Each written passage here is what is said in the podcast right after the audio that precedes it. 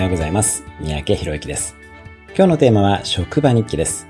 私は新入社員から3年間毎日職場日記を書いていました。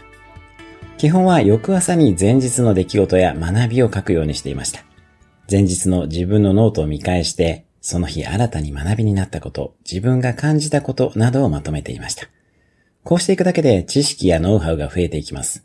また、常に反省と改善を繰り返していくので、業務の向上ができ、当然ながら精神面でもどんどん成長ができます。特に職場やご自身の担当の仕事が変わった時には、新しく覚えることがたくさんあるでしょうし、精神的なストレスもあるでしょうからお勧めします。